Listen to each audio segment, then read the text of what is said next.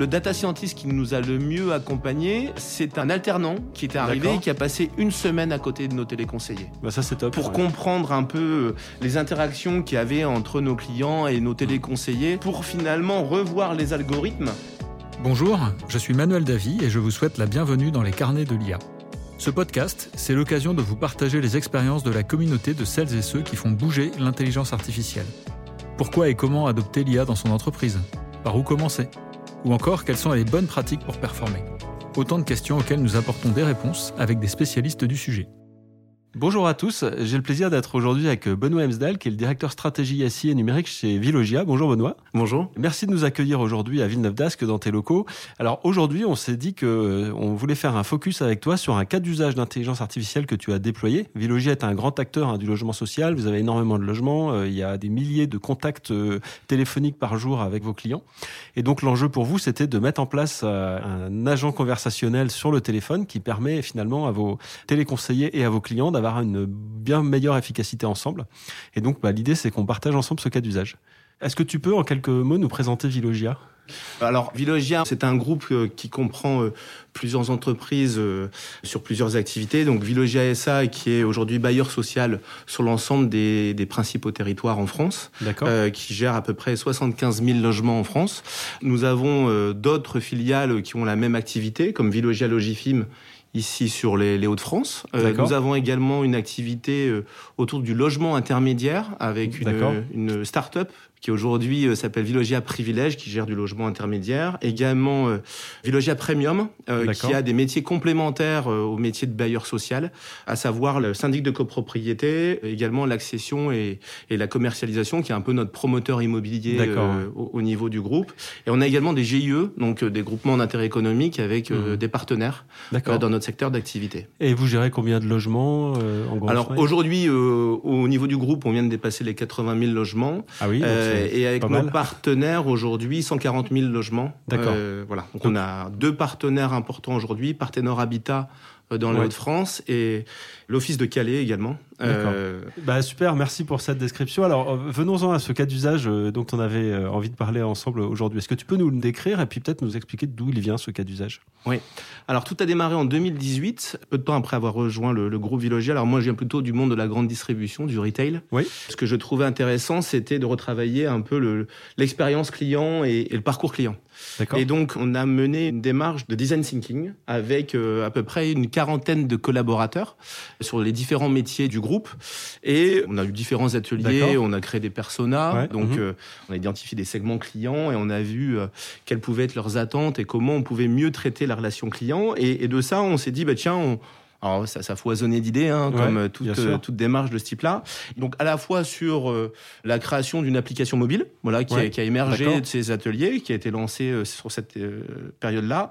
Et puis également, on s'est dit, mais tiens, comment mieux traiter aussi euh, la relation client, comment automatiser un certain nombre de, de tâches à faible valeur ajoutée. Ouais.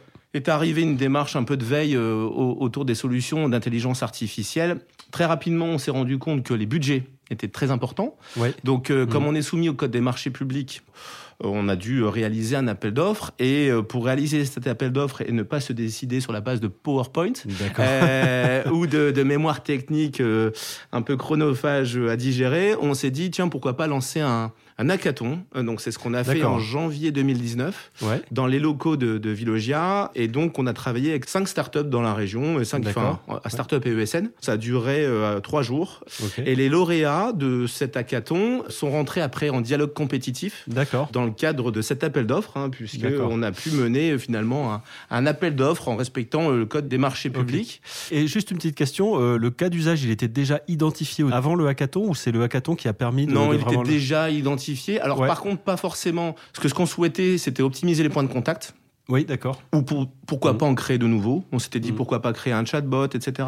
Donc on avait, lors de l'hackathon, pour vous donner un peu comment ça s'est passé, on avait impliqué euh, le comité de direction dans le jury. Et donc euh, les, les- les entreprises avaient euh, trois exercices D'accord. aléatoires. Alors, ils pouvaient le traiter en fonction de leur choix de, par exemple, un canal plutôt chatbot, plutôt voicebot, euh, voilà, ou, Ouais. ou mailbot, j'ai envie de dire. Ouais. Euh, et donc, le principe était le suivant. Par la voix ou le texte, on donnait une intention du client D'accord. et il devait interpréter quelle était l'intention pour qualifier et traiter automatiquement l'affaire. Euh, pourquoi? Parce que on traite un peu plus de 500 000 demandes par an de Ah la oui. part de nos clients. C'est énorme. Et, hein. voilà, et on a on avait à peu près entre 150 et 200 motifs de classification. D'accord. Ouais. Donc euh, c'est pas forcément évident euh, déjà sûr. même pour Là, nos là, on, équipes. voit, hein. on voit l'intérêt de l'intelligence artificielle parce que j'imagine en plus il y a la couche langage naturel euh, qui vient se mettre entre les deux. Donc euh, savoir ce que le client veut vraiment en fait n'est pas forcément si simple que ça. Donc voilà, l'exercice Hmm. était pas facile. Maintenant, ce qu'on a pu voir durant l'hackathon, c'était la faisabilité. D'accord. Puisqu'on a été quand même tous bluffés Ouais. en peu de temps, euh, finalement, parce qu'on a travaillé en continu, hein, c'est le principe d'un hackathon. Mais on a tous été bluffés, et le jury aussi. hein, donc, le comité il- de direction, on Il y avait des trucs qui fonctionnaient à la fin du hackathon. Ah oui. Ouais. Euh, et donc voilà, il y a eu trois lauréats et les trois lauréats ont pu continuer. Et donc après, il y a eu toute une démarche, bien sûr, de contractualisation, etc. Le projet a démarré, euh, je vous dis, au mi-2019 et on devait mettre en prod au moment du Covid. Euh, Donc c'est un peu décalé puisque Ah. Ouais. on était quasiment prêt, mais une petite crainte de lancer euh, à ce moment-là. Et donc on l'a lancé peu de temps après, mais le retour d'expérience que je peux vous donner, c'est que euh, les premiers mois ont été difficiles. Alors pourquoi? Euh, Peut-être une petite Oui. euh, question avant, c'est euh, dans cette démarche de contractualisation, il y avait à un moment donné la conviction euh, par euh, Vilogia et sa direction qu'il y avait un bénéfice fort à aller chercher là. Et les axes en fait qui ont été examinés pour définir ce bénéfice, c'était quoi en fait? Alors ça, c'est une bonne question, tout simplement, et c'est ce qui a orienté notre choix de canal. En fait, on pensait commencer par euh, le chatbot, ce qui est le plus Ouais. simple techniquement à faire. Mais créer un nouveau canal sur la période, Hmm. alors qu'on crée en plus l'application mobile, on s'est dit, finalement, le retour sur investissement, il y a eu tout un calcul de ROI. Ouais, et on s'est dit, enfin, c'était un, un parti pris important, c'est de dire, finalement, on va Hmm. commencer par le plus compliqué, Ouais. la voix. D'accord. Et mais pas un voice bot, une enceinte connectée, c'est assez simple. Oui. Un serveur vocal en temps réel, la D'accord. complexité d'interagir en temps réel par téléphone sans avoir le délai d'attente, etc. Enfin, en termes de complexité technologique, c'était quand même assez et un volume important puisqu'on traite des milliers d'appels par jour. Donc en fait, c'est quand le client il appelle, Oui. au lieu de tomber sur un opérateur humain, il tombe sur un opérateur euh, intelligence artificielle. Voilà. Alors, on a commencé de façon très simple. Donc, on a eu quand même des victoires assez rapides. La première a été euh, d'identifier automatiquement le client. Donc ça, c'est pas l'IA, hein, c'est Ouais, voilà, c'est à, à base d'API, mais à faire sur un serveur vocal, c'est pas toujours très simple à intégrer. Deuxième étape, on a fait du routage dynamique sur euh, des appels vers nos prestataires. Ah oui. Donc ça, ça a été Mhm. mis en place, si je me souviens bien, déjà en juillet 2019. Ça a déjà été mis en place. Quand le motif de l'appel peut être traité par un prestataire et non pas par Vilogia lui-même, dans ce cas-là, c'est envoyé directement au prestataire. C'est ça. D'accord, Donc ce qui représente à peu près euh, 25% du flux quand même. d'accord. Donc on a eu quand même comme ça des petites victoires. Euh, Ouais. On n'était pas encore sur de l'IA. Et donc euh, bon là on avait déjà les premiers bénéfices et puis on s'est dit bah voilà il y a une autre action qu'on veut euh, automatiser, c'est de qualifier l'affaire. Soit la pré-qualifier, soit la qualifier, Mhm. c'est-à-dire créer l'affaire. Comme ça le téléconseiller confirme euh, la proposition qui est faite par l'intelligence artificielle. Ouais. Mais il y a quand même à un moment donné il y a une conversation avec le client Ouais. et l'objectif était de diminuer le temps d'attente. D'accord. Ah oui. La cible était d'améliorer la satisfaction de nos clients en diminuant le temps d'attente, mais pas forcément un objectif de productivité, plutôt un Hmm. Objectif de satisfaction client. D'accord. Voilà. En même temps, euh, sur la même période, pour vous dire, auparavant, le téléphone était même payant. Voilà, c'était 5 centimes Mm. d'euros l'appel. On s'est dit bon, déjà, on va le rendre gratuit, on va diminuer le temps d'attente. Donc, c'était une démarche globale de l'entreprise qui était d'améliorer l'expérience client au téléphone. Ça correspondait à un axe stratégique de l'entreprise Oui. à ce moment-là? D'accord. Complètement. Alors, euh, vous faites bien d'en parler. Effectivement, on avait un projet d'entreprise euh, qui s'appelait Cap 2020. Moi, j'étais sponsor d'un des chantiers qui était l'optimisation des points de contact. Ouais, ok. Donc, la démarche de design thinking, elle s'inscrivait complètement là-dedans. Mmh. Voilà. Et aujourd'hui, le projet, donc, il en est où euh, après cette mise en place et les différentes itérations? Voilà. Alors, il y a une période juste après euh, la première mise en prod qui a été un peu compliquée. Tout simplement, euh, c'est la data hein, qui est quand même capitale. Et les data scientists travaillaient au tout début sur des données de texte qui venaient des emails. D'accord. Euh, et les emails sont quand même très verbeux. Oui. Euh, et pour comprendre l'intention du client au téléphone, qui est parfois juste une phrase, un email, on peut même se, enfin, déclarer plusieurs demandes. hein. Euh, on Ouais, peut parler sûr. de son loyer, euh, de ses charges, et pourquoi pas un problème de menuiserie dans le même email. Donc, pour comprendre l'intention par l'IA et le machine Mhm. learning, pas évident. Donc, ce qu'on a fait, c'est qu'on a travaillé le, le callbot de façon, euh, j'ai envie de dire, à blanc pendant plusieurs mois pour créer de la donnée euh, et juste faire le lien entre la phrase qui est dite au téléphone, admettons, j'ai froid, pour faire le lien avec le téléconseiller, enfin, il indiquait comme quoi c'était du chauffage. Oui, d'accord. Voilà, on crée en fait, si vous voulez, un nuage de mots Mhm. en lien avec euh, une typologie d'affaires. D'accord. Donc par apprentissage sur un corpus de données euh, collecté réellement par des appels téléphoniques. quoi. Exactement. D'accord, super. Et donc même quand on a appuyé sur le bouton, là on s'est dit mais euh, le retour sur investissement parce qu'il y a quand même des coûts récurrents, etc. Et finalement, bah, au fur et à mesure des mois, on a euh, ces fameux nuages de mots, on appelle ça des clusters hein, pour Ouais. les data scientists. Et donc, euh, en fait, le, les équipes métiers et donc euh, le, le centre de relations clients, on, on a des personnes qui sont en charge justement de paramétrer ces clusters et en fonction de l'intention du client d'activer un certain nombre d'actions. Euh, par exemple, ça peut être un message vocal, ça Mhm. peut être euh, de poser une autre question au client pour euh, affiner sa demande. Et au fur et à mesure qu'on a euh, comme ça ajouté un certain nombre de clusters, eh bien finalement, on a aussi gagné en productivité. Bien sûr. Alors on s'en est pas rendu compte tout de suite. Euh, il a fallu un an euh, parce qu'on s'est posé la question. Je pense ça devait être en en 2021. On s'est posé la question, mais c'est quoi le ROI Même moi, je, avant ouais. de continuer à investir, et j'ai eu la réponse un mois après. On a eu un problème sur Azure, le cloud, et donc euh, le callbot n'a pas marché pendant une journée. Ah. Et donc euh, ben là, on s'est rendu compte qu'il y avait effectivement une perte de productivité, de temps d'attente aussi au téléphone. Ah oui, oui. Et donc, on avait perdu en satisfaction client, on avait perdu en productivité, et donc il était urgent de rétablir le service. Ok, Voilà. super. Vous avez un message. Salut Benoît, j'ai une question pour toi. Euh, au fond, qu'est-ce qui change radicalement pour toi entre la gestion d'un projet classique et la gestion d'un projet IA Alors, ce qui change fondamentalement les choses entre un projet d'intelligence artificielle et un projet classique hein, Ouais.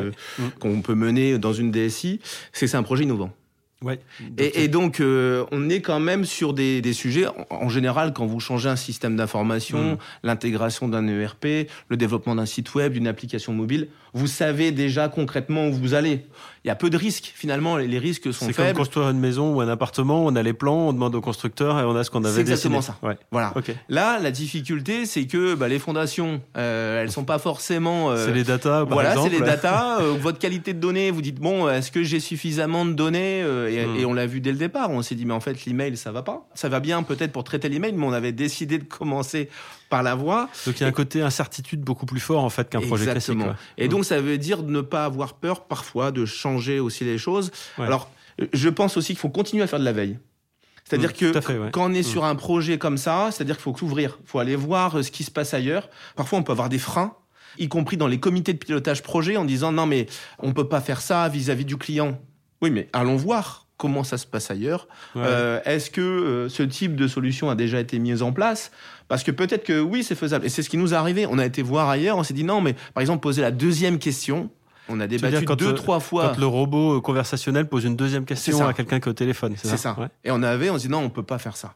Il a fallu deux, trois comités de pilotage pour se dire, on a été voir ailleurs et ça se fait très bien. Ça marche très bien. Donc ce que tu veux dire, c'est a, quand tu parles d'intelligence artificielle, euh, les gens ils arrivent avec beaucoup d'idées reçues ou d'a priori euh, Oui. qu'il faut factualiser en fait pour avoir une vraie décision finalement. Exactement. Et Ouais. en fait, si on prend un peu de recul auparavant, on travaille avec des touches. Honnêtement, les touches, c'est pas non plus ce qu'il y a de plus pratique Les pour un du client. téléphone pour choisir Exactement, le truc. ouais. voilà. Surtout quand t'as un portable et que t'as le truc collé à l'oreille. ouais. Exactement, voilà.